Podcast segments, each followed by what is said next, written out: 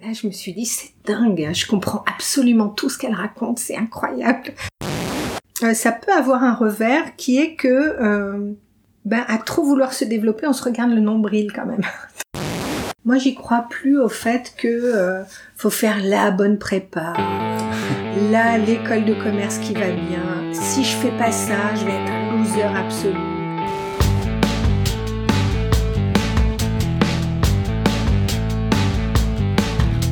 Et bienvenue dans le podcast de Cadre à Nomade, un podcast destiné aux personnes qui veulent travailler d'où elles veulent dans le monde ou aux personnes qui veulent devenir indépendantes. Je m'appelle Guillaume Ringot, j'étais un jeune cadre dynamique avant de devenir indépendant via le modèle du marketing relationnel. Dans ce podcast, tu retrouveras des échanges, des retours d'expérience et surtout des histoires. Beaucoup d'histoires.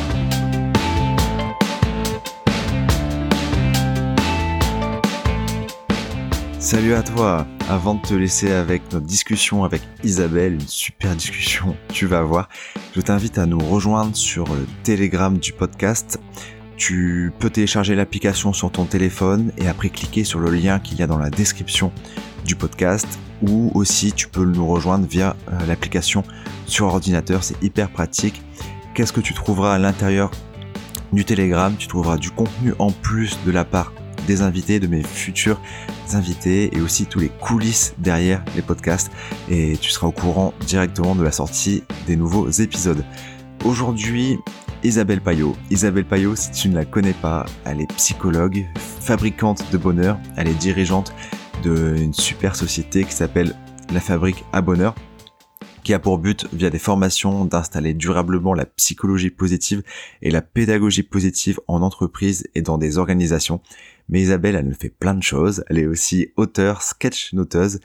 Elle a été une des trois personnes dans un, spectacle, une conférence humoristique euh, sur le bonheur, qui avait pour but d'apprendre des choses de manière divertissante avec des expériences. Ça s'appelle La Fabrique à Kiff.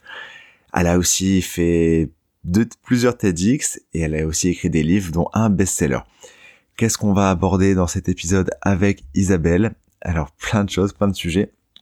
Déjà, on verra qu'est-ce qu'est-ce que le lien, qu'est-ce que la psychologie positive et en quoi elle peut aider à, à te à trouver du sens dans ton travail, à t'aider à devenir nomade. C'est quoi le lien entre ces deux notions? On retrouvera aussi une notion qui m'a fait voilà qui qui m'a fait beaucoup plaisir, enfin que je connaissais pas du tout, c'était comment on peut retrouver du sens dans sa propre entreprise. Ça c'était ultra intéressant. Après, on fera le point pour savoir comment savoir si on doit rester cadre ou alors si on doit aller partir élever des chèvres dans le Larzac. Un autre point, ce sera les limites du développement personnel. Pourquoi vous devez aider des personnes âgées avec une grosse valise dans les transports? Et un point, euh, ce sera la différence entre notre génération, la génération d'Isabelle et la mienne. C'est un point ultra intéressant. Et bien sûr, les questions rituelles de fin. Sur ce, je te laisse avec l'épisode. Bon épisode. Bonjour, bienvenue dans ce nouvel épisode du podcast de Cadre à Nomade. C'est le troisième épisode où je ne suis pas seul et pour la première fois je ne suis pas avec un homme. Est-ce que tu, tu es là, l'invité euh, Oui, je suis là, je suis bien une femme, je te confirme. Comment tu t'appelles Isabelle Payot. Enchantée Isabelle. Tu vas bien? Très bien, merci, ouais. Déjà je te remercie parce que bah, faut savoir qu'Isabelle a traversé un périple euh, le train, euh, est sortie du train, je crois, c'est ça. Hein? Oui, oui, c'est, je reprenais le train pour la première fois après trois mois, euh, bon, avec le confinement, tout ça. Je prends le train qui, qui tombe en panne, qui repart et qui s'arrête à, voilà, juste à, c'est comme à 10 mètres du buffet, là, c'était à 10 mètres du quai et on a attendu pour être évacué. Donc euh, merci parce que j'ai vécu une nouvelle expérience. J'avais jamais fait évacuation d'un train. Donc là, ça y est, j'ai coché la case évacuation d'un train. J'ai sauté hors du wagon sur la sur les rails, aidé par des du personnel bien sûr.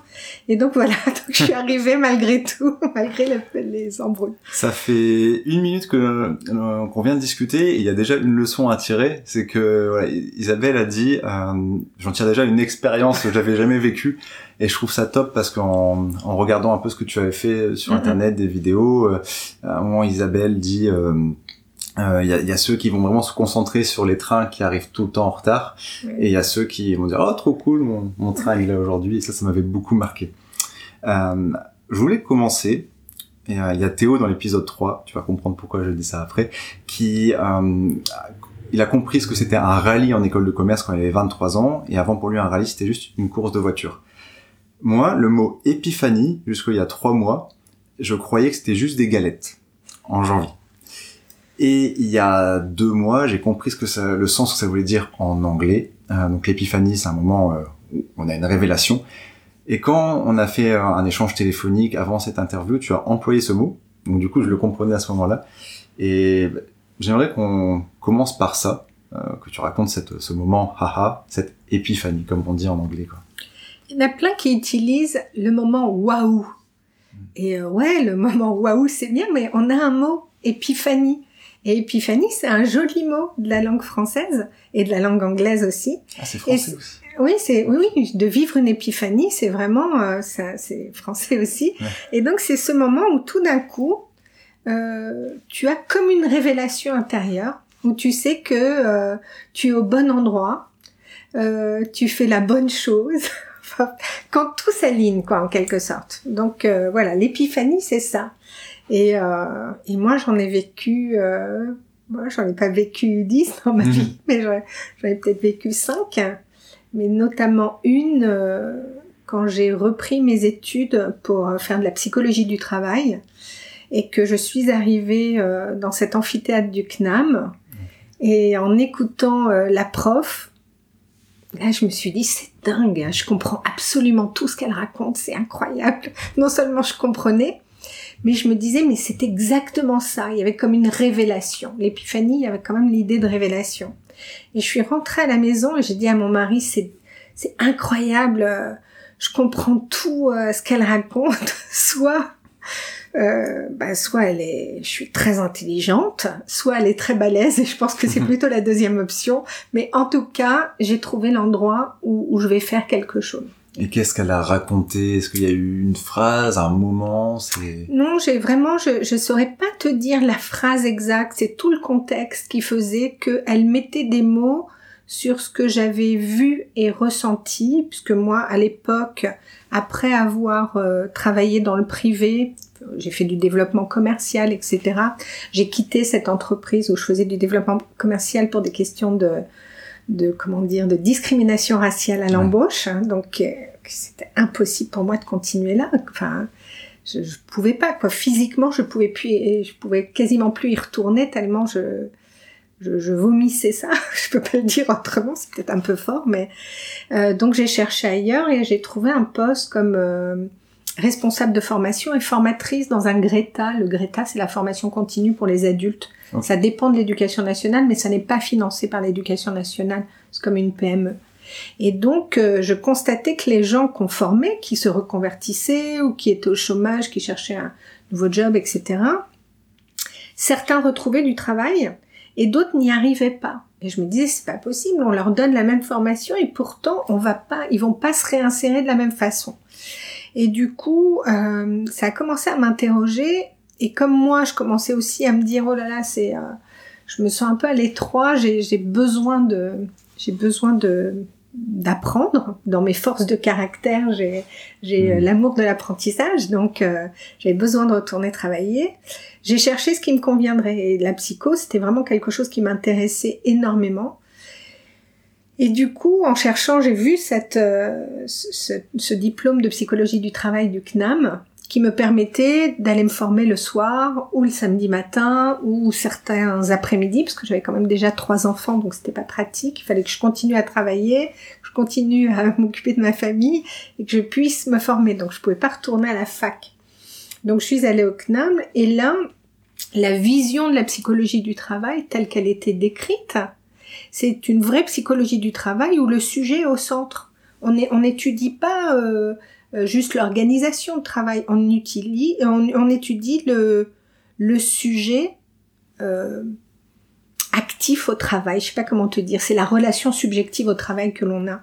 Et tout d'un coup, quand elle parlait de ça, je me disais mais oui, mais bien sûr, voilà, c'est ça le truc.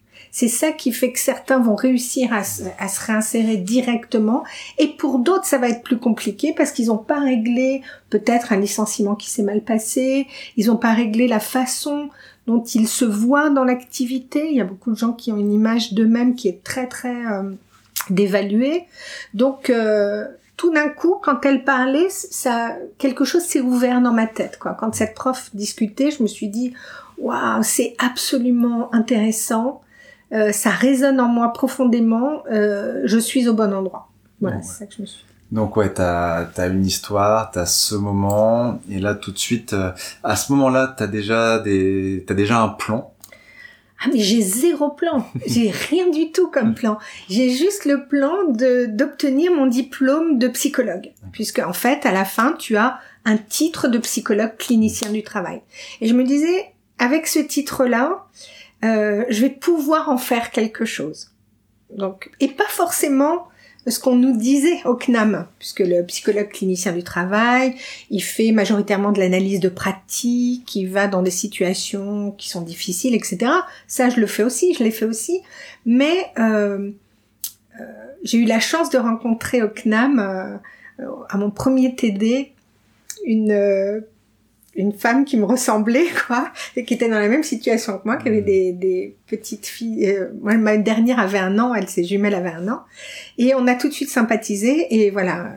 Donc euh, maintenant, je dis, c'était ouais, presque 20 ans après, on est, on est toujours euh, amis. C'était il y a 20 ans, cette, euh, ça, c'était... début d'épiphanie. Ouais, c'était il y a 20 ans. Attends, 2000. Oui, c'est ça, en 2000. 2000 Piocnam en 2000. Et c'est ça un épiphanie, parce que là, Isabelle, elle raconte ça comme si c'était hier. J'ai l'impression. c'est ça, ouais. Alors, c'était il y a 20 oui, oui, c'est, le truc qui reste vraiment profondément ancré mm. en, toi, parce que c'est pas juste un petit waouh de passage. Mm, c'est quelque chose qui va changer profondément ta vie.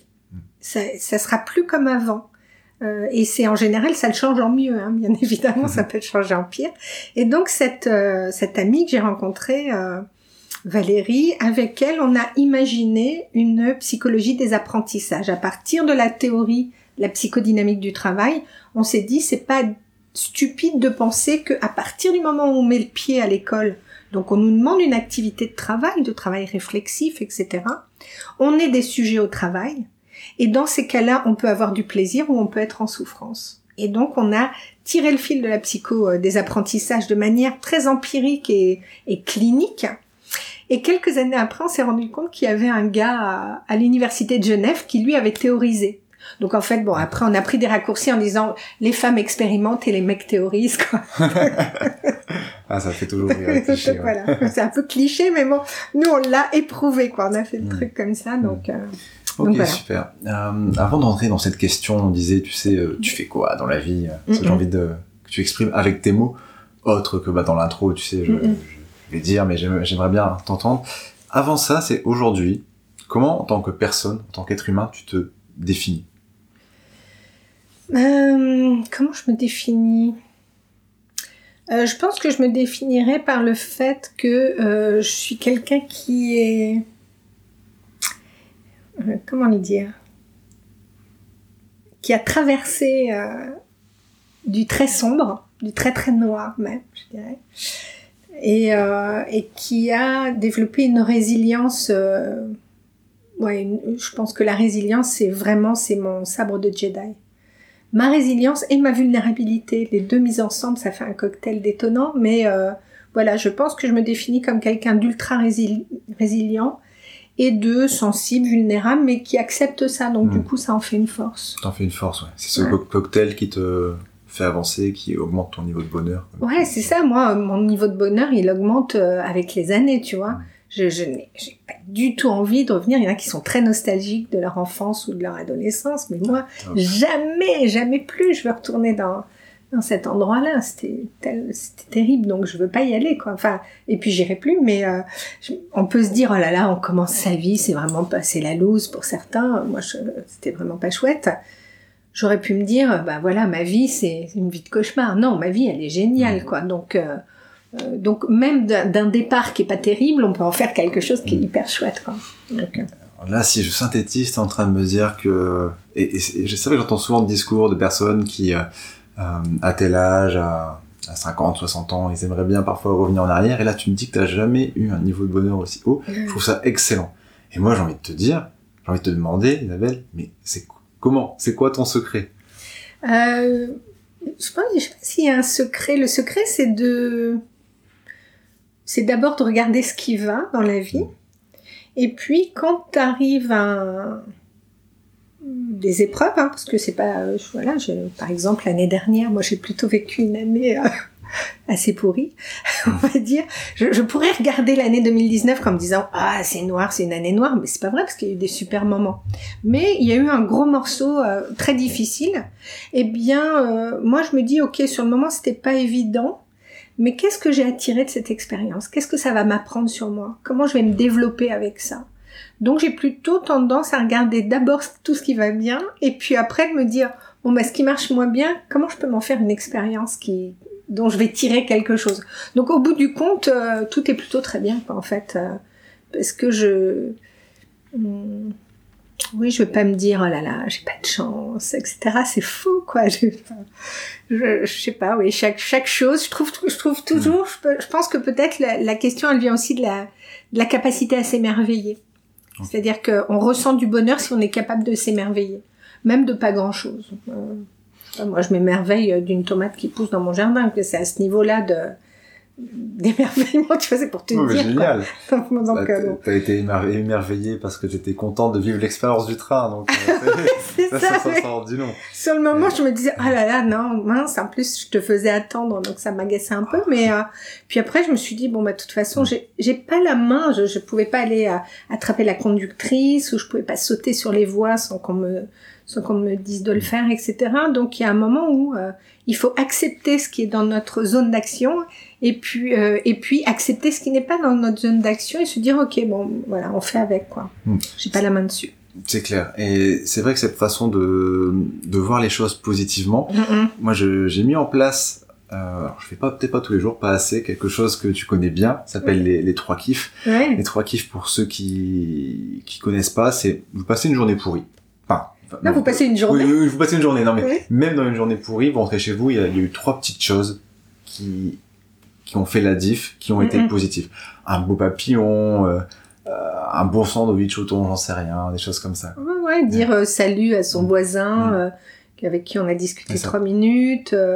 c'est de mettre le regard sur ce qu'il y a eu de chouette quand même.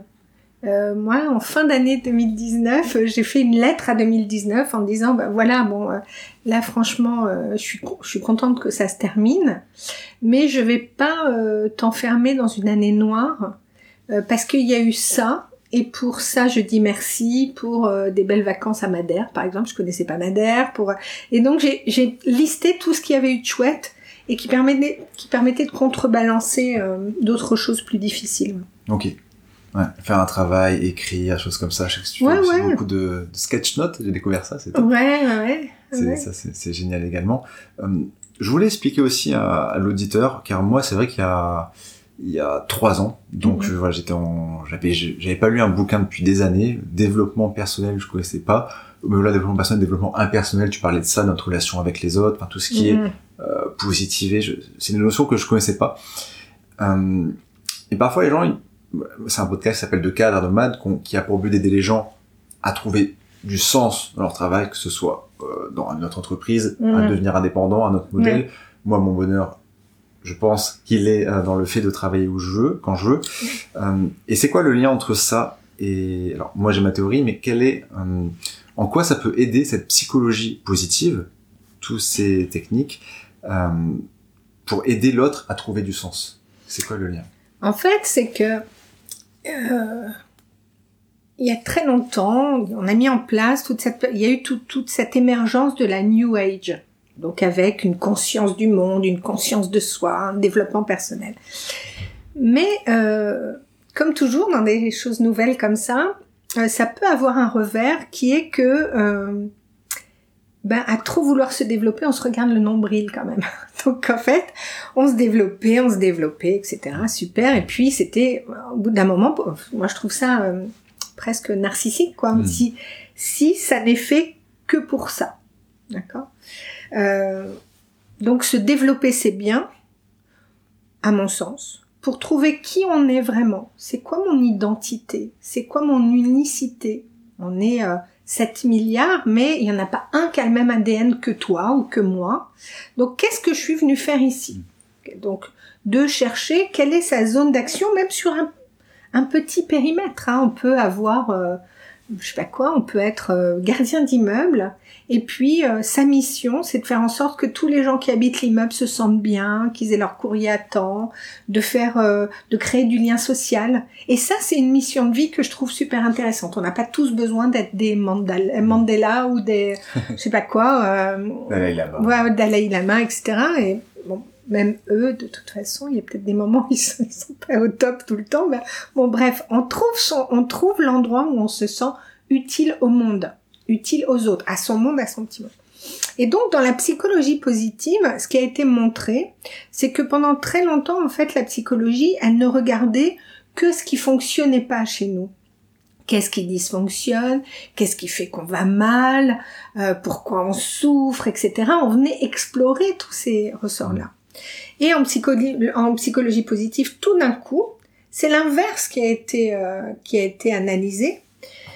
Et les chercheurs se sont dit, ok, mais qu'est-ce qui fait que les gens sont heureux malgré tout? Qu'est-ce qui, comment ils arrivent à dépasser des épreuves? Où sont leurs ressources? Où est la résilience, etc. Donc la psychologie positive, c'est de nourrir ce qui va bien, pas pour dire je vais bien, tout va bien, et, se cacher, en fait, euh, se mettre des œillères et de faire croire que euh, j'ai le sourire tout le temps, je me marre tout le temps, etc. Ma vie est merveilleuse. C'est pas du tout ça. C'est de regarder ce qui fonctionne et quand quelque chose est plus difficile, de sentir en soi qu'on a les ressources pour faire face et que un jour d'abord ça s'arrêtera, mais qu'on va pouvoir en sortir grandi et qu'on a suffisamment de ressources pour euh, pour se déployer, pour tenir, pour faire face à des épreuves. Et donc quand on développe cette partie qui est plus positive et quand on se nourrit de ça, alors c'est comme si on remplissait le réservoir pour faire face à des choses qui sont moins moins heureuses, tu vois. D'accord, ok. Euh, alors, euh, j'essaie de, je, je, fais le lien. Donc là, mettons quelqu'un qui connaît pas du tout, parce que j'aime bien en fait donner des plans étape par étape. Mm. Quelqu'un qui, qui t'écoute, il euh, actuellement, voilà, on va l'appeler Julien. Julien, il travaille dans une euh, multinationale, euh, il gagne bien sa vie, mais voilà, il n'est pas heureux par tout ça. Il entend ça, psychologie positive, il connaît vaguement, mais il n'est jamais rentré en détail. Est-ce que, qu'est-ce que tu conseillerais déjà de faire en premier pour trouver du sens euh, via la psychologie positive, via ce que tu enseignes? Déjà, je lui dirais bravo Julien, parce que si tu as conscience que tu n'es pas heureux, si tu te rends compte que si tu réalises que tu n'es pas heureux alors que tu as coché les bonnes cases, peut-être que tu as un, très bon job dans une multinationale, un très beau salaire, que tu habites en général dans les Hauts-de-Seine dans un 100 mètres carrés, ou, bon, tu vois, et que tout va bien, que, tu, que le dimanche tu vas faire des brunchs avec tes potes et que voilà, tu, tu, coches toutes les cases du, de, de la vie parfaite, tu vois mais que malgré tout tu ressens que ça ne va pas, alors je te dis bravo Julien, parce que ça veut dire que tu es déjà branché sur ton ressenti. Donc déjà, je lui dirais, branche-toi sur ce que ton corps te raconte. Trop souvent, certains vont se dire non, tout va bien, et puis j'ai fait les bonnes études, on m'a dit de faire ça, euh, je, je me suis mariée, machin, donc tout a l'air bien sur le papier, mais on sent qu'il manque quelque chose. Il y a quelque chose qui nous manque. On n'est pas accompli. On ne s'est pas déployé. Et donc, ça vient pas de l'extérieur et du matériel. Ça vient pas du montant sur ma fiche de salaire. Pas seulement. Si je suis pas, si je me sens pas bien alors que je fais un job qui a l'air bien sur le papier et que je gagne bien ma vie, c'est que je suis pas au bon endroit. Ou bien que la manière dont je le fais ne me convient pas. Ou les personnes avec qui je le fais ne me convient pas. Donc il y a des questions à se poser là-dessus. De dire, mais si vraiment j'avais une baguette magique et que je pouvais changer quelque chose, qu'est-ce que je changerais pour que mon quotidien soit mieux? Ça veut pas dire, il y en a beaucoup, moi j'en vois arriver, euh, qui me disent, alors moi je, vois... Euh, je vois pas mal de femmes aussi euh, qui viennent et qui me disent oh là là j'en ai trop marre de mon job je vais aller je pense que je vais ouvrir des chambres d'hôtes alors je dis bah, super mais vous aimez bien nettoyer des draps, récurer des chiottes. enfin, c'est un peu ça. Enfin, c'est un peu, je le dis de cette façon-là, mais euh, faire le ménage tout le temps, euh, c'est ça aussi. avoir des chambres d'hôtes, c'est pas juste euh, accueillir les gens, que ce soit super, etc. Donc, alors il y en a qui se disent ah ben non, bah, pas trop là effectivement, donc ou faire du fromage de chèvre dans le Larzac, etc. Peu importe. Parfois, je m'accomplis pas parce que je suis pas au bon endroit, je suis pas dans la bonne entreprise, etc. Mais il faut vraiment se poser la question de dire si j'avais une baguette magique, qu'est-ce que je changerais? Est-ce que je changerais mon environnement de travail? Est-ce que je changerais les gens avec qui je travaille? Est-ce que je réduirais mon temps de travail parce que par ailleurs j'adore faire du sport ou j'aime chanter ou, euh, ou je veux avoir du temps avec mes enfants ou j'en sais rien. Donc j'analyserai tous ces points-là. Je ferai un bilan. Euh, voilà, comme un bilan de vie de sa vie personnelle, intérieure, euh, sa vie familiale, sa vie professionnelle, en disant qu'est-ce que j'ai envie de garder et qu'est-ce que je veux euh, jeter parce que ça ne me plaît hmm. pas? C'est un super exercice et quand je t'ai écouté, tu m'as apporté une autre perspective sur un, moment de ma vie où j'avais l'impression que euh, via mes rencontres, alors moi j'ai pas été le profil où euh, je détestais pas parce que je, voyais aussi le positif, le salariat, mais il y a beaucoup de personnes qui euh, euh, vraiment se disent je travaille à tel endroit, Julien par exemple, j'aime pas du tout ça, je mets pas de sens. Et il y a un moment où tu parles que parfois on peut retrouver du sens dans son entreprise. Oui. Et ça, ça m'a, j'avais jamais entendu cette perspective. Moi, j'avais un peu cette impression de pour retrouver du sens, il faut quitter le salariat, il faut il faut devenir freelance, euh, ou alors il faut aller il faut aller euh, euh, ouvrir une chambre d'hôte dans le sud. Et du coup, j'ai envie qu'on se concentre sur comment on peut réen... J'emploie une expression à toi, réenchanter sa vie professionnelle. C'est pas de moi, tu l'avais utilisé. comment on, on réenchante sa vie professionnelle en restant dans la même entreprise, tu vois? En fait, tu ne peux rester dans la tu ne peux rester dans la même entreprise qu'à partir du moment où les valeurs de cette entreprise sont tes valeurs. Ok. Toi, c'était impossible. Oui, par exemple, voilà l'entreprise dont je tairai le nom. euh, bah, les valeurs de recrutement, de dire j'écarte le, le la personne avec qui je travaillais, écarter les CV des personnes noires. Hmm. Je me suis dit, j'ai dit, mais qu'est-ce que c'est ce que vous prenez pas? Il m'a dit oui. Euh, je dis, bah, c'est bizarre, ils sont tous noirs. Et il me dit, ah oui, mais euh, vous quoi, vous me traitez de raciste? Je dis, non, non, je vous traite pas de raciste, ça c'est un jugement. Je constate simplement que vous avez écarté tous les CV des personnes noires. Et je vous rappelle que la discrimination raciale à l'embauche est interdite en hmm. France. Et là, comme un bon, euh, un bon lâche, il m'a dit, c'est pas moi, c'est machin le PDG. Et là, je me suis dit, ah, non. Ah ouais. Parce que ça a rajouté une couche qui est que moi, une de mes valeurs, c'est quand même le courage. Et que là, lui, il avait zéro courage. Et donc, euh, j'aurais préféré que le mec me dise, bah ouais, écoutez, voilà, j'assume, voilà ce qu'il en est. Bon, ça m'aurait dégoûté, mais au moins, il, voilà, il a ce là de dire, c'est pas moi, c'est l'autre. Ah, ça m'a ah. énervé, je ne porte pas les, questions de ceux qui se mettent en position de victime ou de j'ai pas le choix, etc. Ça m'énerve. Donc, euh, donc là, les valeurs n'étaient pas celles-ci. Donc, il y a vraiment une question de, je reste dans une entreprise si les valeurs euh, si je me reconnais dans les valeurs, si je me reconnais dans la mission de l'entreprise, etc. Et peut-être que dans cette entreprise-là, je suis pas encore au bon endroit parce que on n'a pas toujours la chance de pouvoir montrer pas seulement ses compétences professionnelles, mais ses talents, euh, ses qualités, euh, ses envies, être force de proposition. Et on attend souvent d'être choisi, tu sais, c'est comme quand on va en boom, la première fois qu'on va à une boom, on est assis ou assise comme ça et on attend que quelqu'un vienne nous inviter à danser. Bah, par moment, il faut se lever et puis il faut dire, bon allez, c'est moi qui vais aller demander, peut-être qu'elle me dira non ou il me dira non, mais euh, au moins je suis active, quoi. Là, c'est la même chose. et moi aussi. Et donc, euh, et donc là, c'est la même chose, c'est de dire si les valeurs de mon entreprise me plaisent et si je pense qu'il y a des choses à faire, eh ben je peux commencer à euh, réfléchir à ce que je pourrais amener à cette entreprise. Et on sait maintenant, et on le voit, il y a de nombreuses entreprises dans lesquelles se développe l'intrapreneuriat. C'est-à-dire je deviens entrepreneur à l'intérieur. Et je propose quelque chose. Et quelque chose qui aura de la valeur pour l'entreprise. Mais pour moi aussi, puisque c'est une mission. Hmm. Euh, Qu'est-ce que je peux te dire? Dernièrement, j'ai participé à un webinaire euh, sur la question de l'inclusion qui était organisée par Tétu. Et il y avait une, une, une femme qui était là, qui, est, euh, qui travaille chez NJ. Et elle, elle a développé un réseau de femmes à l'intérieur de chez NJ pour vraiment que les, les talents féminins soient, soient plus en avant. Après, ce réseau-là, comme la, les femmes parfois, bah, ça fait quand même partie des minorités visibles dans le monde du travail, euh, invisibles plutôt dans, dans, le monde du travail. Ben, elle a aussi euh, euh, créé un lien avec Tétu pour qu'il y ait une meilleure inclusion euh, des LGBT au sein de l'entreprise. Donc, elle a trouvé sa mission. C'est-à-dire que elle travaille au sein d'Engie, elle reste dans une structure qui est quand même relativement euh, classique, mmh. normée. Hein, c'est une grosse entreprise qui est assez classique, et pourtant elle trouve quelque chose où elle, elle va pouvoir amener euh, sa fibre. Euh, par ailleurs, euh, si je prends un autre exemple, j'ai une qui est devenue une amie, formation ingénieur, etc.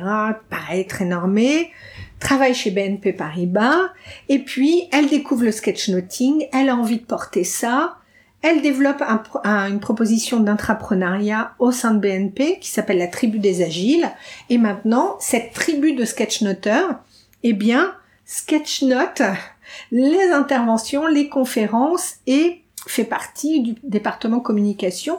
Donc elle a réussi à créer sa propre activité en accord avec ce qu'elle aimait au sein de la boîte pour amener de la créativité et de l'innovation. Donc il y a ça demande du courage. Euh, voilà, c'est ça que j'allais dire. De le dire, d'oser, et peut-être qu'on va me dire non. Peut-être qu'on va me dire non ou qu'on va me dire revois ta copie. Mais si j'essaye pas, je peux pas le savoir. Et si j'essaye pas, je peux pas être juste en train de me mm. morfondre en me disant oui, mais les gens sont pas gentils parce que moi je peux rien faire. Voilà, faut y aller quoi. Je pense qu'il y a un moment, faut, faut se bouger. Il faut exprimer ouais, ses, ses, ses envies, même au sein de plus 1, pas avoir peur de dire. Enfin, c'est vrai que moi aussi, la, première fois que j'ai dit à mon plus 1 que j'avais peut-être des envies à long terme de de voilà de, de, de d'avoir une autre voie, de faire autre chose. J'avais vraiment cette impression que euh, j'allais les trahir, tu vois. Et euh, il m'a dit, mais, mais, enfin, il, il m'a dit, mais fais ce que tu aimes, en fait. Et je pense que dans une entreprise comme ça, ça, mais ça apporte tellement de champs de possibilités. Et c'est vrai que ça, j'ai, je n'y ai jamais pensé, quoi. De vraiment euh, entrepreneur dans une boîte. Et je trouve que c'est top. Oui, ou de regarder. Moi, je me souviens d'une patiente qui me disait, non, il faut que j'arrête, j'aime pas ce que je fais, ça va pas.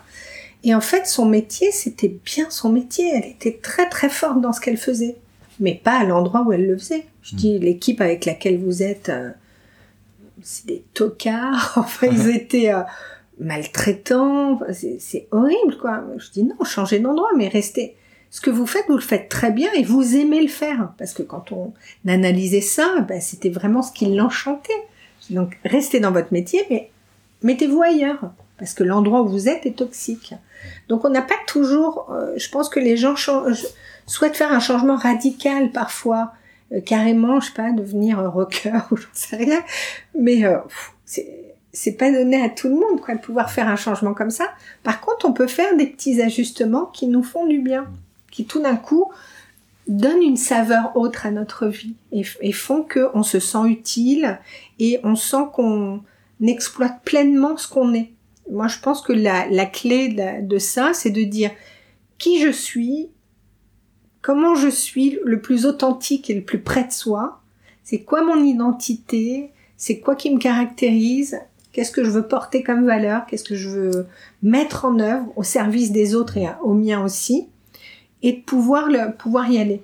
Et c'est ça qui fait qu'on se sent heureux et accompli c'est des super exercices à, à, faire parce que c'est vrai que quand on pose pas ses pensées, euh, ce qu'on aime, ce qu'on n'aime pas, nos valeurs, etc. On a l'impression que notre bonheur, c'est euh, Julien qui travaille à BNP Paribas. Pour être heureux, il va devoir élever des chefs dans le Larzac. Tu disais ça dans une interview, je crois. Et partir en Asie et, et vivre sans électricité ou sans Internet. Enfin, oui, c'est ça. Ou bien, ou bien il y a ceux qui pensent que pour être heureux, il faut qu'ils réussissent à avoir le méga bonus de l'année, mm. la super voiture de fonction mieux que le, le N-1, etc. Dans, mm. dans des trucs matériels. Mais on peut te mettre tout ce que tu veux sur la table. Si tu te sens vide, si te manque quelque chose, c'est pas l'extérieur qui va te permettre de te sentir mieux, vraiment. Carrément. Mm. Bon, je pense que maintenant on peut arriver. Vous connaissez bien euh, Isabelle par ses valeurs, sa position sur tout ça. Maintenant, je peux poser la question qu'on pose en société. Tu, fais quoi dans la vie, Isabelle? Euh, Qu'est-ce que je fais dans la vie? Alors, je fais plein de choses en fait. Il y en a plein qui me disent, mais on sait pas, on sait pas exactement ce que tu fais. Alors, si je sais ce que je fais, il y a une, euh, si je prends, tiens, je vais prendre par exemple une semaine, comme ça, ça sera clair. Ah. Les mardis et mercredis matin, je suis psychologue du travail dans mon cabinet. Ok. Euh, ça veut pas dire que je pense pas à mes patients le reste du temps, mais en tout cas, je suis psychologue du travail dans mon cabinet, donc en consultation. Je vais recevoir des enfants ou des adolescents qui ont des difficultés dans l'apprentissage ou dans la relation aux autres sur le terrain vraiment euh, scolaire. Et je vais recevoir des adultes qui sont soit en questionnement, soit en souffrance au travail. Et puis, euh, le reste du temps, euh, je, je dirige la Fabrique à Bonheur, qui est un organisme de formation euh, qui est vraiment dont le cœur est la pédagogie. Donc la Fabrique à Bonheur, il y a trois piliers fondamentaux. Il y a la pédagogie, l'accompagnement. Il y a tout ce qui est autour du travail, de la relation au travail et de la qualité de vie au travail. Et il y a aussi tout ce qui est développement personnel et, et, et croissance individuelle. Tu vois, vraiment euh, développement, euh, même développement individuel, je dirais. Mais dans tout ça, l'idée, c'est aussi euh, comment je fais pour savoir comment j'agis, comment je travaille, comment j'apprends, dans le but de pouvoir travailler avec les autres. C'est-à-dire que le collectif, il est très au cœur de la fabrique à bonheur. C'est, je, te coupe parce qu'il y a quelque chose aussi quand j'ai écouté c'est sur YouTube. Tu, euh, ça, j'ai eu un déclic un peu récemment, c'est-à-dire que, alors moi je connaissais rien au monde du développement personnel comme on dit, c'est très à la mode. J'ai découvert ça beaucoup pendant deux ans. Et j'ai eu un autre regard récemment, et toi tu as confirmé en fait ce, ce regard sur ça, que le développement, bah, tu disais ça en, dé- en début d'interview, mais je voulais vraiment revenir là-dessus, où c'est pas juste hum, se développer soi, c'est aussi, euh, tu as, je crois que tu as prouvé ça par une, euh, tu t'es appuyé sur une étude scientifique que tu disais que on était surtout heureux par la relation avec les, notre relation avec les autres, un- interpersonnelle, c'est ça? Oui, c'est ça, ça, les ouais. relations interpersonnelles, mais c'est Mm. aussi dans, en- dans toutes les études en psychologie positive, on s'est rendu compte que c'est aider les autres qui nous, Hum, qui nous fait du bien, quoi. C'est vraiment le fait de des petites actions, tu vois. Tu rentres dans ton immeuble, t'as ta voisine de 80 ans qui porte ses sacs et tu lui dis attendez, je vais Ouais. vous aider. Bah ça, ça fait ta journée. bien. Ça, ça fait ta journée. Pas pour, pas pour te glorifier, pas pour dire, ah là là, mais qu'est-ce que je suis bien, c'est vraiment, je m'aime. C'est pas ça, c'est vraiment de dire, à la fois tu te sens utile et tu te mets en lien avec l'autre. Et tu vas l'aider comme ça. L'aider, c'est peut-être aussi écouter quelqu'un, etc. Et pas le faire dans le but d'avoir de la reconnaissance. Le ça. faire parce que ça te semble juste, tu vois. Et donc, aider les autres, ça fait du bien. Donc, si on est juste tout seul, on se développe tout seul, bah, au bout d'un moment, euh, ça marche pas parce qu'on est des animaux sociaux, on est en interaction. Donc, il faut, on- faut bien qu'on arrive à être en relation avec des gens qui nous ressemblent. Très souvent, on est beaucoup avec des gens qui nous ressemblent, puisqu'au bout d'un moment, on choisit des gens qui sont comme nous, des amis, etc. Peut-être qu'on crée son travail, donc on va recruter des gens qui nous ressemblent, mais d'être capable aussi d'aller vers des gens qui nous ressemblent pas et de pouvoir se connecter à euh, que ma part d'humanité, elle vienne se connecter à sa part d'humanité. Donc de, de, de créer de la connexion quoi entre humains. C'est c'est vrai que ça m'a beaucoup parce que moi je, je reste quelqu'un de très cartésien. J'adore les études scientifiques. C'est après une étude et, et quand tu as dit ça, ça, ça a encore plus validé ma, ma croyance. Donc euh, donc merci pour ça. Donc la fabrique à bonheur. euh, moi j'avais une question. Pourquoi il y a un S à bonheur? En fait, il y a un S à bonheur parce que le, le bonheur avec un grand B et sans S, on ne sait pas quand on va l'atteindre. Je pense qu'on pourra le savoir peut-être au dernier moment sur notre ligne mort, si on a le temps, hein, de, parce que si on meurt pas d'une crise cardiaque, Oui. oh zut, ça va trop vite. Mais si on a le temps de voir et de faire le bilan de sa, de sa vie et de dire le bonheur, je l'ai vraiment vécu, je l'ai vraiment ressenti, on pourra le dire à ce moment-là. Mais euh, comme je disais tout à l'heure, des bonheurs, il y en a plein. Dans, la, dans une même journée, tu as plein de petits bo- bonheurs. Dans un mois, tu as plein de petits bonheurs. Dans une année. Donc c'est jamais blanc ou noir. C'est toujours nuancé. Il y a des moments qui vont être durs à traverser, mais il y a plein d'autres micro-moments qui vont être chouettes. Et donc, on est, euh, voilà, on avait mis bonheur avec un S en disant c'est plein de petits bonheurs qui peut-être à la fin du parcours feront un gros bonheur. Ça. Et en disant qu'on peut fabriquer ces bonheurs-là aussi, en tout cas, on peut les observer, on peut regarder ce qui fonctionne plutôt que ce qui marche pas et de s'en plaindre. Et donc d'être vraiment dans un, une question de choix. Parce que certains vont dire, ah oui, mais votre truc de psychologie positive, moi je suis réaliste. Et ça, ça me fait hyper marrer. Parce que en fait, ben, il n'y a pas de réalisme, il y a une subjectivité. Et donc dans cette subjectivité, tu peux soit choisir subjectivement de voir tout ce qui va mal, effectivement, et tu vas en trouver, hein, vraiment. Ou tu peux regarder ce qui marche bien, sans, sans euh, fermer les yeux sur ce qui dysfonctionne, etc. Mais faire un vrai choix. Et moi, je me souviens bien qu'à un moment de ma vie, euh, ben, j'ai fait le choix de regarder ce qui marchait. Je me suis dit, ça suffit. Euh, ça y est, j'ai, j'ai utilisé mon, mon capital, mon capital pourri, je l'ai dépensé euh, très tôt dans ma vie. Donc maintenant, je vais vraiment euh, m'atteler à nourrir, puisque maintenant j'ai la main sur ce que je fais. Je, suis- voilà, je suis, je suis devenue grande et c'est moi qui décide de, en partie de mon destin. Je vais m'atteler à regarder ce qui marche. Et il y a vraiment une phrase comme ça. euh, alors bon, c'est sœur Emmanuel, mais euh, qui dit euh, euh, souris au monde et le monde te sourira. Et cette phrase-là, elle m'a vraiment percutée. Je me suis dit ah ouais, mais oui, c'est exactement ça. Et quand tu la mets en action, c'est pas juste le dire, quand tu la mets en action, et bien quand tu souris au monde, le monde te sourit, vraiment. Donc, euh, donc moi, je, je crois que c'est un choix. C'est le, je peux avoir, je peux choisir de me plaindre parce que c'est bien, j'aime bien râler, machin, etc. Donc c'est c'est le choix absolument subjectif de quelqu'un, mais ça va pas entretenir du bon. Ou bien le choix de se dire, ok, je vois que tout ne va pas bien, mais il y a beaucoup de choses qui vont bien, je vais plutôt regarder ça. Ouais, c'est normal, il y, a, il y a du bien, il y a du mauvais, et parfois Ouais. c'est humain, hein, c'est, on va toujours plus se concentrer sur le, le train euh, euh, qui arrive en retard que le, le train qui est arrivé à l'heure. Dans, les, dans un article de BFM, on verra jamais euh, le train euh, Paris-Barcelone est arrivé à l'heure. Enfin, voilà, Oui, mais ça, tu sais, ça fait partie de nos biais. Les, Ouais. Tu connais les biais cognitifs, et ça, c'est ouais. le biais de négativité, où pour euh, un truc négatif, il va t'en falloir au moins 10 pour que ça contre, 10 positifs pour que ça contrebalance. Donc voilà, une fois qu'on a repéré qu'il y a ce biais de négativité, Ouais. on peut le rééduquer. Mm. C'est vraiment de se dire, tiens, ah oui, je vois que là, j'arrête pas de regarder ce qui marche pas et je râle un peu. Mm. Je vais changer de braquet parce que ça, je me fatigue moi-même. C'est ça. Et, et on pourrait, je pourrais parler des heures avec toi de, de biais. Euh, franchement, c'est un, un sujet qui me, qui me passionne, mais moi, je suis persuadé que à, à l'école, et je pense que j'ai un peu une mission plus tard dans ma vie qui serait de, euh, moi, j'appelle ça l'hygiène mentale, Mhm. de d'augmenter la, enfin, de faire comprendre ce que c'est, comment il marche le cerveau, pourquoi on pense ça, pourquoi on se plaint, les négativité, etc. Parce que je suis persuadé que c'est quelque chose qui ferait avancer les, les, les personnes, les gens à, à trouver du sens. Et, et moi, en tout cas, je mets le podcast s'adresse à des, des gens qui veulent devenir entrepreneurs, indépendants, qui veulent mettre du sens. Et je suis persuadé que pour, en fait, il faut changer ses croyances. Moi, jusque 25 ans, j'étais, ouais, j'avais fait école de commerce, je suis arrivé là, il fallait que je change mes croyances et j'ai dû me renseigner sur ça pour, euh, pour casser le code et, et arriver là-bas. Alors, oui, tu changes tes croyances. Il y a aussi le fait que ce qui est intéressant, c'est de regarder qu'est-ce que ton éducation t'a apporté, que Ouais. tu as envie de garder. Qu'est-ce qui est chouette, que tu as vraiment envie de garder.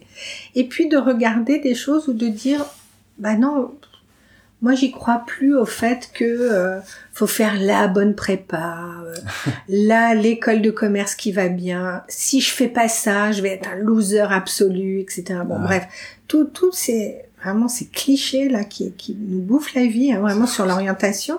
Et donc de dire qu'est-ce que je garde et qu'est-ce que je garde pas? Et ensuite, maintenant que je ne suis plus un enfant et que je n'ai pas juste à obéir à mes parents, puisque je suis devenue adulte et que je peux leur parler comme, à des adultes et qu'on peut avoir un, joli lien hein, entre les parents et les, enfants, ça reste toujours parent-enfant, mais à un niveau adulte. Qu'est-ce que je décide de faire? Qu'est-ce que je décide de garder ou qu'est-ce que je décide de mettre en œuvre? Et, donc du coup, moi je connais, j'ai plein d'exemples comme ça de gens qui, comme toi, ont dit bon bah c'est bon, j'ai fait la bonne école de commerce, mais non, ça me fait plus rêver. J'ai pas envie de ça.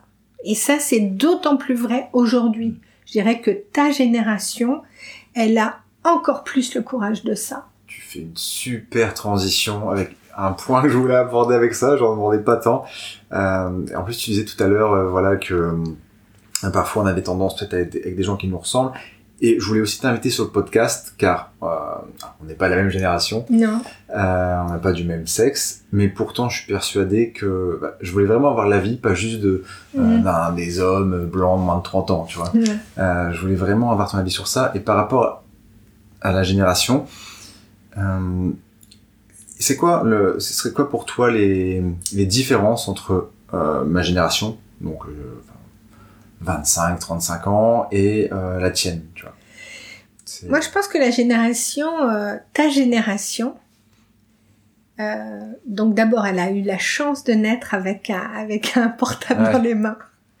Et ça, c'est une sacrée différence. Alors, c'est une chance et parfois, c'est pas une chance. Mais moi, je le vois aussi comme une chance, cette chose-là de dire que le monde, il était à votre porte tout de suite. Vous avez eu la possibilité et vous avez la possibilité de vous mettre en lien avec le monde entier, d'avoir à l'instant toutes les informations.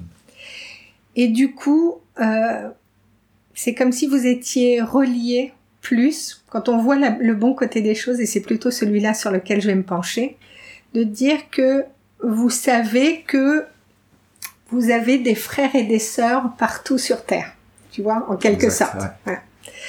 Euh, bon, alors donc ça c'est ma vision des choses. Donc ça, euh, ça je trouve ça extraordinaire, vraiment, puisque c'est nous c'est quelque chose qu'on a dû apprendre et vous c'est venu comme ça, vous le savez euh, tout de suite. Vous avez grandi avec ça.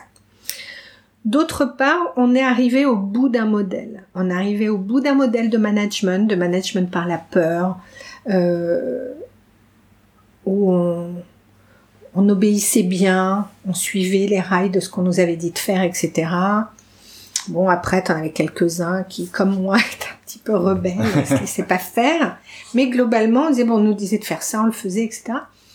On remettait pas tellement les choses en question, tu vois. L'esprit critique, il était là, mais pas complètement.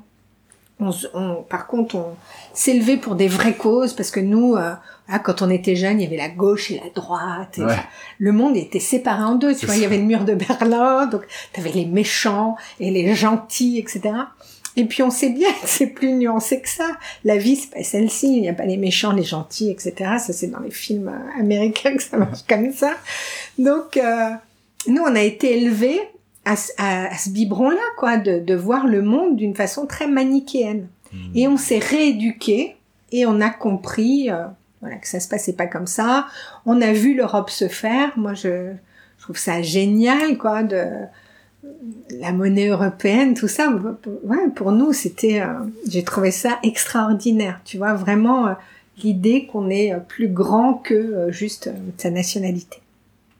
Et du coup, les jeunes aujourd'hui, il y a à la fois de la désillusion sur les vieux modèles. Ils, ils savent pertinemment que ça marche plus et ils ont plus de courage pour dire, bah ok, j'ai fait une école d'ingé, une école de machin, etc.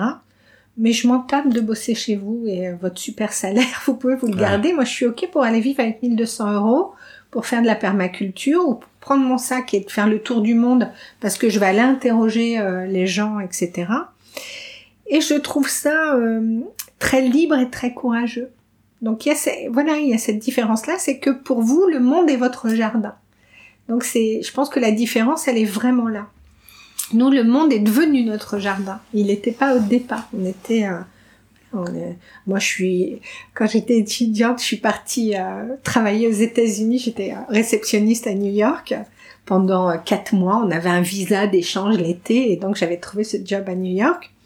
Je racontais ça à ma fille la dernière fois en disant, je suis arrivée, j'ai eu une nuit au YMCA de New York. Quand tu connais le YMCA de New York, ça fait juste un peu peur. Et je me suis retrouvée avec mes valises sur Times Square. Et je n'avais nulle part où aller, je savais pas ce que c'était. Donc heureusement, comme toujours, c'est ce qui est super aux États-Unis, c'est que les gens ils sont très très, ils te voient un peu perdu, ils viennent t'aider, ils ont cette dimension sociale qui est très développée. Et puis euh, je suis allée à l'hôtel où je devais travailler en disant, bah là, je sais pas où loger. Et la comptable qui est anglaise m'a dit, bah il y a une résidence pour jeunes filles et personnes âgées de l'armée du salut qui a deux blocs d'ici. Euh, voilà. J'y suis allée, j'ai posé mes valises, j'ai trouvé une, une chambre où j'ai vécu. Et il a fallu que je décroche le téléphone mural, que je mette mes petites pièces dans le téléphone pour appeler mes parents et dire ça y est, je suis bien arrivée. Ah et oui. ça faisait trois jours qu'ils n'avaient pas de nouvelles de moi. Là, aujourd'hui, tu descends de l'avion, tu fais ton selfie avec l'avion derrière, tu le postes sur Instagram. T'es bon, alors tes parents savent tout de suite où tu es, ce que tu fais. Tu leur envoies un WhatsApp. Voilà, c'est t'as plus ce, ce truc où tu te sens. Alors c'est peut-être un peu dommage d'ailleurs, parce que ça c'est ce que je trouvais très bien pour nous, c'est que quand tu partais, tu partais quoi. C'était un vrai voyage initiatique. T'étais vraiment coupé. T'es plus connecté à... ouais. T'étais plus connecté. Ouais. Ouais. Et, et- mais c'est top cet exemple. Hein. C'est vrai, j'avais jamais vu ça. En, on peut voir le noir et blanc et nous plus le gris. Et, et je fais un parallèle toujours avec Julien. Euh, pourquoi je fais ce parallèle? Car nous, comme tu disais, on est plus une génération qui peut potentiellement plus aller élever des chèvres dans. Oui, même pas France. élever des chèvres, Oui, mais en tout cas dire euh, ouais ça me convient Ouais. plus, je vais voir ailleurs. Hmm. Et tu vas voir ailleurs quoi. Et, et c'est vrai que là, en fait, j'avais, j'ai quelqu'un avec qui je, avec qui je travaille qui, euh, enfin bref, je, je connais une, une fille qui euh, n'ose pas forcément euh, euh, se lancer à côté, car le- la peur de, de, de la vie des parents. Ouais, Ouais, ça, ça ouais, aide beaucoup. ouais. Et donc là, Julien, s'il lui arrive ça, qu'est-ce que tu lui dis à Bah, Julien Julien ou cette fille qui a peur de faire euh, Julienne. Oui, oui, voilà, qui a peur de rendre ses parents tristes, je lui dirais, il est temps de grandir, surtout Mm. si elle a plus de 20 ans quand même. je lui dirais, il est temps de grandir parce que elle va pas rester toute sa vie à juste faire plaisir à ses parents. Quand on a des enfants, à l'instant même où ils arrivent, ils ne sont déjà plus, ils ne nous appartiennent pas. On est là pour les accompagner et pour les pousser à avancer. Alors les pousser en sécurité, c'est-à-dire qu'au départ on leur tient la main, on laisse un peu le fil, et puis à un moment ils vont partir. Et ça c'est l'ordre normal des choses. Et ils vont faire leur choix, que leur choix soit bon ou pas bon, les parents vont être là en disant allez vas-y on te fait confiance. Euh, Si, si tu me demandes, je, je te dirai ce que j'en pense, mais si tu me demandes pas, je vais me taire. Donc le rôle des parents, c'est celui-là. C'est pas de vouloir vivre la- leur réalisation par procuration et en disant waouh ma fille a ce super job et elle est marge à temps et elle a fait telle école et c'est super et tout d'un coup si elle me dit qu'elle veut euh, ouvrir une boutique euh, pour vendre des cheesecakes ou je sais pas quoi ou faire autre chose là tout d'un coup narcissiquement en tant que parent ça va pas me plaire il y a un souci quand même. Donc je pense qu'il y a vraiment à grandir et à pouvoir dire écoutez papa maman vraiment je vous adore et je vous remercie. Si, enfin, si elle peut les remercier hein. il y a des parents qu'on peut pas remercier pour ce qu'ils ont fait mais si elle peut les remercier de dire je vous remercie infiniment pour ce que vous m'avez permis de faire. Mais aujourd'hui je décide de prendre ma vie en main et même si ça vous fait peur je vais tenter l'aventure d'eux. Je vais essayer ça. Hmm. et je vous demande vraiment de ne pas vous inquiéter parce que c'est ma responsabilité. Donc il y a- vraiment quelque chose comme ça. il faut grandir à un moment. Malheureusement, on voit, je vois dans certaines familles que les parents ne laissent pas leur enfant grandir. Donc euh, bien dommage. Euh, donc euh, donc euh, Julien ou Julienne, euh, bah, allez en thérapie et puis libérez-vous de votre loyauté qui vous qui vous enchaîne quoi. C'est clair. Là, je pense que on a, on- tu as déjà très très bien aidé Julien pendant euh, 50 minutes déjà. Je pense que Julien, tu pourras envoyer un message à Isabelle pour, euh, euh, pour la remercier. Hum, Isabelle, moi, à la fin du podcast, alors, pas la fin parce que c'est une, c'est une partie assez longue, une- la dernière partie, avant d'entrer dans cette dernière partie, euh, si je te dis, wesh ma gueule, tu me réponds quoi? Je réponds, ouais, c'est un peu daté, non? On dit plus trop ça maintenant, c'est, on dit plus trop wesh ma gueule. Non, Euh, moi je le disais sur scène, Ah, ça. mais euh, euh, parce que ça, voilà, ça me faisait rire, c'était. Hmm. Mais bon, je pense que c'est daté maintenant. Ce spectacle qu'on a fait sur la, voilà, la, la fabrique à kiff, qui Ouais. était une jolie façon de. C'était une belle façon de passer des informations sur la psychologie positive à des personnes qui n'auraient jamais lu nos livres. Donc la majorité des lecteurs sont des lectrices hein, de, de, la psychologie positive. Et donc là, en créant un spectacle d'une heure et quart, euh, en mettant en scène, euh, voilà, en dansant, en, en racontant des bêtises, etc., euh, ça permettait de faire venir des personnes qui n'auraient jamais entendu parler de ça. C'était une autre façon de, de délivrer de l'info.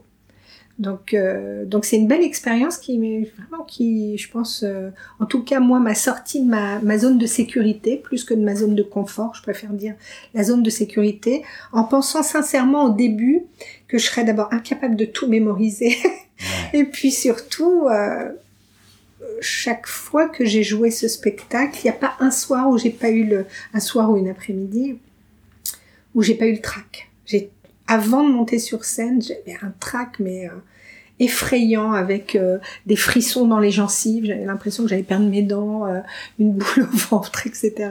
Et pourtant, j'étais capable, voilà, de dire euh, wesh mec sur scène. Ah, ça se voyait pas que t'avais la boule au ventre. Ah, moi, j'étais mais vraiment très très traqueuse. Et ensuite, une fois que j'étais sur scène et dans le mouvement, ça partait quoi. Quand on, je pense que la un des secrets, c'est ça, c'est qu'on peut on, on, réfléchit beaucoup à ce qu'on fait, à ce qu'on va faire, à ce qu'on voudrait faire, etc.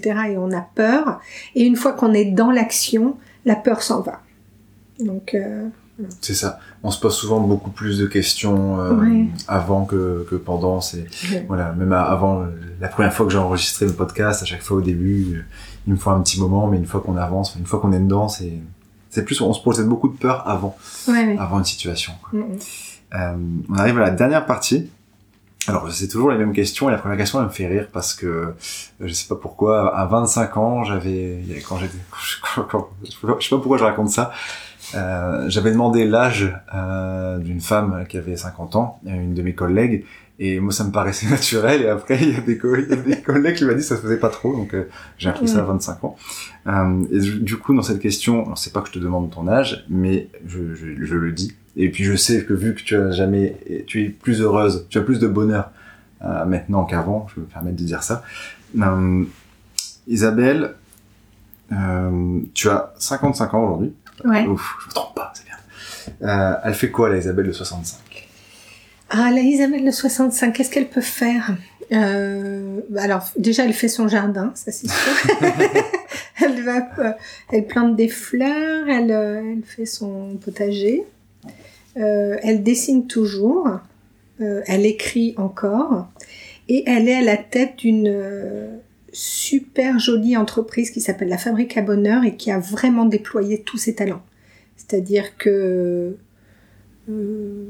voilà, c'est je me vois très bien dans des locaux, je les ai dans ma tête, ah. une belle une belle équipe agrandie. T'as déjà fait ce travail avant de visualisation? Euh, ouais, en tout cas, moi, je l'ai, je vois exactement dans quoi je, veux être. Donc, euh, donc oui, c'est une, euh, elle est la, cette Isabelle de 65 ans, elle est à la tête d'une belle grosse entreprise, mais euh, voilà, qui qui fonctionne bien pour continuer à financer des beaux projets qui ont du sens c'est pas euh, voilà Isabelle de 65 ans elle n'est pas à la tête d'une entreprise pour conduire une Jaguar par exemple mmh. tu vois ça je m'en fous total euh, c'est pas tellement ça qui m'intéresse c'est d'être capable de financer des projets euh, d'aider des assos etc tu vois qui avec une dimension aussi euh, solidaire donc, euh, donc voilà, moi, je, moi, à 65 ans, je, je serai toujours en activité, hein, ça c'est certain. Super. À moins que la vie me dise non, c'est fini ouais. pour toi, euh, que genre en sortant de chez toi, je me fasse écraser par le bus. Mais bon, en tout cas, comme je dis toujours à mes enfants, si jamais je meurs écrasée par le bus, dites-vous que j'étais vraiment très heureuse. Donc dites-le à mon enterrement. Hein. N'oubliez pas de le dire. Super. Mm. Euh, alors mon autre question, euh, la, la, deuxième question des, du mm. rituel. Le 30 septembre 2016, dans une vidéo qui est parue sur YouTube, tu exprimais tes trois kiffs. Un de ces trois kiffs, c'était le fait que ta fille t'avait offert un week-end pour toi et ton mari en Normandie. Aujourd'hui, je vais te poser une question qui est complètement l'opposé de ça. C'est quoi ta plus grosse peur dans le milieu en, dans, ton activité professionnelle? Oh, Ma plus grosse peur, mais je, je, pose quand même ça à quelqu'un qui fait la psychopositive. Ouais, mais parce que j'allais dire, euh, j'en ai pas, j'ai pas de grosse peur. Euh, ça serait quoi? Euh, j'ai un contrôle fiscal? Et encore, même ça, c'est pas une très grosse peur, mais non, j'ai pas de très grosse peur. J'ai aucune grosse peur parce que je me dis que euh, je fais au mieux. Euh, c'est pas parfait, mais au moins c'est fait, donc c'est déjà bien. Fait mieux que parfait. Euh, non, j'ai pas de grosse peur. J'ai pas de grosse peur parce que dans le milieu professionnel, j'aurais rien du tout. Vraiment, je sais pas quoi te dire là. J'ai aucune idée. J'ai pas peur de me dire euh, ah tout s'effondre, je perds mon job, etc. Parce que maintenant, ça serait une épreuve, une autre épreuve, et puis on ferait, je ferais autre chose. Hein. J'ai pas, non, j'ai pas de peur. mais j'ai beaucoup travaillé sur mes peurs hmm. aussi. Hein. Mais, donc c'est peut-être ça, ça. Oh, c'est bien. J'ai, du coup, je vois que, que, tu me poses cette question et que le travail que j'ai fait est intéressant. non, j'ai pas, j'ai pas, j'ai pas de grosses peurs.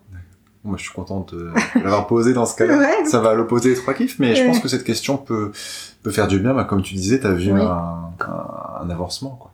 Oui, oui, c'est ça. Et puis, en général, de dire, mais c'est aussi la question de, de, au pire du pire du pire. Tu sais, hmm. de dire, ah oui, tu as cette peur-là, d'accord, donc ta peur, c'est celle-ci. Et au pire, il se passe quoi? Et au pire, il y a quoi? Et au pire, et au pire, au pire, au pire, c'est toujours, en fait, à la fin, c'est toujours au pire, euh, je meurs ou un truc comme ça. Bon, mais on se rend compte qu'on on arrive à démonter le mécanisme de, la, de cette peur-là. Et puis, moi, il y a quelqu'un que j'aime beaucoup, avec qui j'ai fait une conversation là pendant le confinement et donc euh, que j'adore, qui s'appelle Ilios Kotsu, qui est euh, euh, docteur en psychologie, qui a de très beaux podcasts, enfin en tout cas de très belles conversations sur Facebook et qui est qui fait de la pleine conscience, etc. Et Ilios, il a beaucoup travaillé sur la question des émotions et j'adore quand il raconte cette histoire où euh, il a failli euh, se noyer euh, quand il était jeune et du coup il avait une peur de l'eau effrayante. Et un jour il est devenu papa et il s'est dit bah faut bien que j'apprenne aussi à ma fille à nager quoi. Donc il va falloir que je fasse quelque chose. Et souvent on dit il faut vaincre ta peur, il faut surmonter, il faut combattre, tu vois un truc hyper guerrier. Et lui il dit bah en fait un jour ma peur et moi on est allés se tremper les pieds dans l'eau. Et on est revenu s'asseoir sur la serviette. Et le lendemain, ma peur et moi, on est allés dans l'eau. Dans l'eau, on avait de l'eau jusqu'aux genoux, etc. Donc, il continue un peu chaque jour. Et il dit, aujourd'hui, ma peur et moi, on se baigne. Et on se baigne toujours à un endroit où on a pied. Mais de dire, on va pas faire contre ces émotions, et notamment la peur, on va faire avec. C'est-à-dire que euh, quand on lance un projet, ou je te disais tout à l'heure, je monte sur scène avec le trac, avec la peur au ventre je la vois, je la reconnais, mais elle va pas m'empêcher d'avancer. Donc, euh, donc je dirais que même si j'avais, il faudrait que je réfléchisse à cette grosse peur. pour, le moment, j'en ai pas, mais euh, si j'avais une peur, je me dirais, bah, je ferais avec, je la prendrais sous le bras en disant, bah, allez, j'avance avec ma peur parce que de toute façon, sinon je vais m'arrêter, je serais paralysée, quoi. Et, euh, et c'est quand même d'être en action et de mener des choses qui, qui fait qu'on se sent vivant, quoi. Merci. Euh, question rituelle suivante. Euh, celle-là, je me demande si tu te l'es déjà posée. Si, donc il y a deux conditions avec toi, si tu avais dû faire un métier qui n'avait rien à voir avec la psychologie, ni euh, entrepreneur, qu'est-ce mm. que tu aurais choisi? Je pense que j'aurais été dessinatrice, ah, ah bah illustratrice. Vraiment, c'est Ouais, j'aurais fait des mm. dessins toute ma vie parce que vraiment j'ai une. Je me suis reconnectée avec un un morceau. Euh, un, il n'y en a pas non, il n'y en a pas beaucoup, mais celui-là été chouette de mon enfance où j'avais la chance d'aller dans un hmm, dans un atelier qui était tenu par un monsieur qui s'appelait Léon et donc il y avait une grosse barbe et il était il faisait très euh, hippie quoi. Mm. Et euh, et donc dans cet atelier, il y avait des enfants, des petits comme moi, et puis il y avait des un peu plus grands, il y avait des ados, il y avait des jeunes adultes, et tout le monde vivait là. Et on faisait, euh, on faisait de la peinture, on faisait du fusain, on faisait de la, euh, des pastels, on, faisait de la gouache, de la terre, etc. C'était vraiment un atelier créatif qui était génial. Et euh, à cet endroit-là, je me sentais d'abord en sécurité et je et j'étais vraiment euh, dans mon élément. quoi. C'était merveilleux pour moi. Et un jour, euh, bah, j'y suis plus allée parce que voilà, j'étais euh, adolescente et, euh, et j'avais plus de temps. Je crois que j'étais au lycée, donc après j'avais moins de temps d'y aller. Et j'ai rangé cette période-là dans un coin de ma mémoire auquel j'ai pu accès pendant longtemps. Et en redécouvrant des outils de pensée visuelle et notamment le sketchnoting, cette boîte, elle s'est réouverte à l'intérieur de moi. Et euh... tu peux redéfinir peut-être le sketchnoting euh... Alors le sketchnoting, c'est un outil de pensée visuelle qui utilise à la fois des mots et des images. Mais les mots, on va aussi jouer dessus, c'est-à-dire qu'on va les peut-être les écrire très gros ou plus petits, etc. Donc visuellement, on va jouer sur les, les formes et les éléments pour présenter des informations.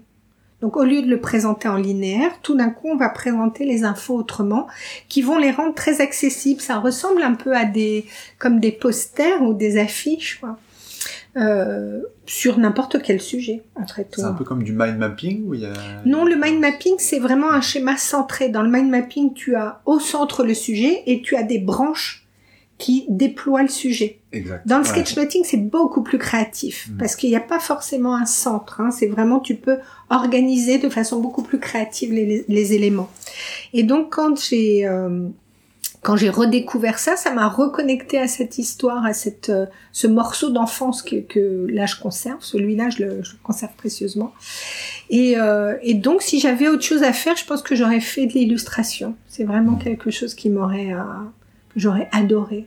Donc aujourd'hui, euh, tous les jours, je fais un petit dessin. Je me suis fixé un challenge depuis le mois d'octobre.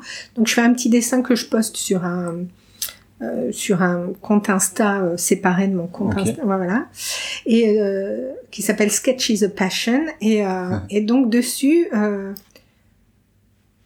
j'essaie de, de vraiment nourrir ma créativité en disant quel est le thème du mois? Donc par exemple, le thème du, mois dernier, c'était de découvrir un élément du patrimoine mondial de l'UNESCO. Donc je dessinais, je sais pas quoi, hein, je sais pas quoi te dire, euh, le château de Versailles par exemple. Et puis moi j'ai toujours un petit personnage qui est dedans, etc. Euh, le mois des mois précédents, c'était quel métier j'aurais aimé faire quand j'étais petit, etc. Donc et je me suis fixé le challenge de faire un dessin par jour pendant 365 jours. Wow. Donc, euh, mais c'est ça, c'est de l'amateurisme, c'est juste faire vivre sa créativité, tu vois, euh, euh, au quotidien. Mm. Mais vraiment, si, si j'avais dû euh, faire un autre métier, j'aurais fait des études, des études d'art, des études de graphisme et des études d'illustration. Mm. J'aurais fait ça. Ouais. Mm. Top. Super bien répondu. Mais c'est vrai que j'avais regardé un peu ce que tu. Je, découvrais moi le terme sketchnoting. Ouais. Et ouais, j'ai vu ce que tu fais et c'est c'est vrai que ça ça donne envie. on se remémore vraiment les points clés d'un moment d'un Ouais. Euh, la dernière question rituelle, alors il y a une rubrique, je vais t'expliquer le jeu de mots, ça s'appelle la ringomandation. Mon nom de famille c'est Ringo, donc en fait je laisse la parole euh, pour une recommandation, mais il n'y a absolument pas de avec un lien avec le pro, pas du tout. Ça peut être un podcast, une chaîne YouTube, un film, une application, euh, voilà, quelque chose. C'est la parole est à toi. Oh là là, mais j'aurais tellement de choses à te dire. moi, tu je suis... une. Et moi, je suis fanat de podcast, donc j'en écoute plein. Alors peut-être que je vais te donner mon podcast. C'est pas forcément. Enfin, si c'est un podcast, c'est bien, mais ah, peut être autre chose. Hein. C'est comme tu veux. Ah non, vraiment. Euh, là, ce qui me vient, c'est ça. Hmm. C'est que il y a un journaliste qui s'appelle Julien Serbon... Serbonori. Ok et qui a lancé un podcast qui s'appelle Super Héros, où il interviewe des héros du quotidien. Donc c'est des gens de son immeuble. Et en fait, il les ah. interviewe et il a euh, et à chaque fois, c'est quelqu'un d'ordinaire, mais qui a toujours une, une histoire extraordinaire, parce qu'on a chacun une histoire extraordinaire. Et ça vraiment, ce que lui il fait, ce Julien-là, c'est un Julien, fait, c'est extraordinaire. Et là, dernièrement, je participe et je finance, euh, à raison de 5 dollars par mois, son nouveau, euh, son nouveau podcast qui s'appelle Une contre-enquête, ça s'appelle Cerno, la contre-enquête, où il, euh, il suit les traces du tueur en série Thierry Paulin, hmm. et il va essayer de rencontrer les gens qui l'ont croisé, mais pas pour porter un regard sur Thierry Paulin en disant ah, ce mec était ignoble, mais pour redonner aussi de la place aux victimes. Et la manière dont il rentre en interaction avec les autres, etc. Mais c'est tellement inspirant. Donc voilà. Euh, Cernobori, voilà, c'est vraiment Julien Cernobori, c'est celui que je recommande absolument. J'ai tellement de plaisir à écouter ces, ces podcasts et ce qu'il fait, c'est tellement humain, c'est tellement euh, aligné, authentique. Je sais, sais pas comment dire mm. plus, quoi. Tellement, euh, tellement j'adore ça, vraiment. T'es la deuxième personne qui me le recommande et ben ça donne, ça donne beaucoup envie. Ouais. Comment vous partagez, euh, comment vous partagez ça. Mm. Euh, Isabelle, merci. J'ai, j'ai appris plein de choses sur euh, sur toi en me, en regardant ce que tu avais fait sur euh, sur internet vraiment euh, que ce soit le fait de trouver pouvoir trouver du sens dans son entreprise euh, comment tu définis la différence entre les générations ton épiphanie enfin c'était c'est top merci pour ça cool. moi j'ai j'ai l'habitude de laisser le mot de la fin à l'invité donc je te laisse conclure avec ce que tu veux. Qu'est-ce que je pourrais dire je sais pas qui va écouter, quoi. Donc je sais pas à qui je m'adresse, mais parfois on dit que voilà, les, mots peuvent inspirer. Donc euh, quand on est enfant, quand on est tout petit, on a besoin et c'est nécessaire de euh, se construire ce qu'on appelle un faux self en psychologie. En tout cas, on prend un habit, un costume, parce qu'on peut pas être juste nous-mêmes. D'abord, on est en construction et on peut pas être pleinement soi parce que nos parents n'attendent pas ça de nous, nos profs n'attendent pas ça de nous, etc.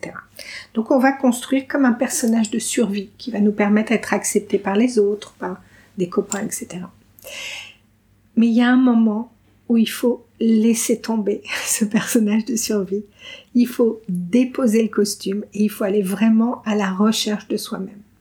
Et tous ceux qui écouteront euh, et notamment parce que tu fais en disant de cadre à nomade, etc., comment se trouver. Allez déposer votre costume qui vous fait pas du bien. Ça vous a aidé à un moment, mais à un, moment, ça n'est plus bénéfique. Au contraire, ça vous étouffe, ou il est trop grand, ou il est trop petit. Allez à la recherche de vous-même, de votre identité. Peut-être de ce que vous aimez moins chez vous, n'essayez pas de le corriger parce que ça, ça sert à rien. Acceptez plutôt pleinement ce qui est donné parce que ce qui est là est bien et juste. Donc alignez-vous, devenez plus en plus authentique et du coup réalisez-vous au maximum. C'est tout ce que j'aurais à dire. Super.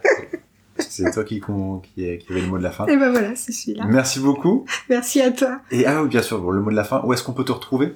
Alors, on me retrouve sur euh, lafabriqueabonheur.com. On a une newsletter qui est super chouette si, si vous avez ah, envie d'avoir des, un, point, un point de vue très positif. Donc on me retrouve sur la Fabrique à Bonheur. Et puis euh, sinon, voilà, sur mon compte Instagram euh, ou sur mes petits dessins. Bref, enfin, on me trouve quoi. Je le mettrai dans la description. Vous pouvez regarder en, dessous. Merci Isabelle. merci à toi. Merci beaucoup. Au revoir. Ça y est, c'est la fin de notre discussion avec Isabelle. Je sais pas toi, mais moi j'ai appris beaucoup de notre échange avec Isabelle. Le point qui m'a le plus impacté, moi je dirais que c'est euh, euh, surtout qu'il n'y a pas que le développement personnel. Il faut pas juste se regarder le nombril. Le, notre, le fait d'être heureux, ça passe surtout par le fait d'aider les autres. Ça, c'est, c'est bon de le rappeler. Euh, moi, j'ai même appris beaucoup sur, avec les, les études qui, qui, le prouvaient. C'est vraiment le point qui, qui m'a marqué le développement personnel, c'est bien, mais il y a vraiment, il y a vraiment des limites, ou en tout cas, il faut aller au-delà de juste se regarder le nombril. Donc moi, c'est vraiment le point qui m'a marqué. Si tu souhaites soutenir le podcast, ça m'aiderait beaucoup. Je t'invite à laisser 5 euh, étoiles sur Apple Podcast ou sur ta plateforme préférée avec un super commentaire positif. Ça me ferait ultra plaisir pour donner de la visibilité au podcast. Tu pourrais retrouver Isabelle voilà, sur tous les liens dans la description. Sur ce, je te dis à lundi prochain, toujours, tous les lundis à 7h. Tu pourras, trouver l'épisode sur ta plateforme préférée ou en me suivant sur euh, le réseau où tu es, sur Facebook, Instagram, LinkedIn ou surtout sur le Telegram. Sur Telegram, c'est l'avantage de réunir tout le monde. Sur ce, je te dis à lundi prochain. Ciao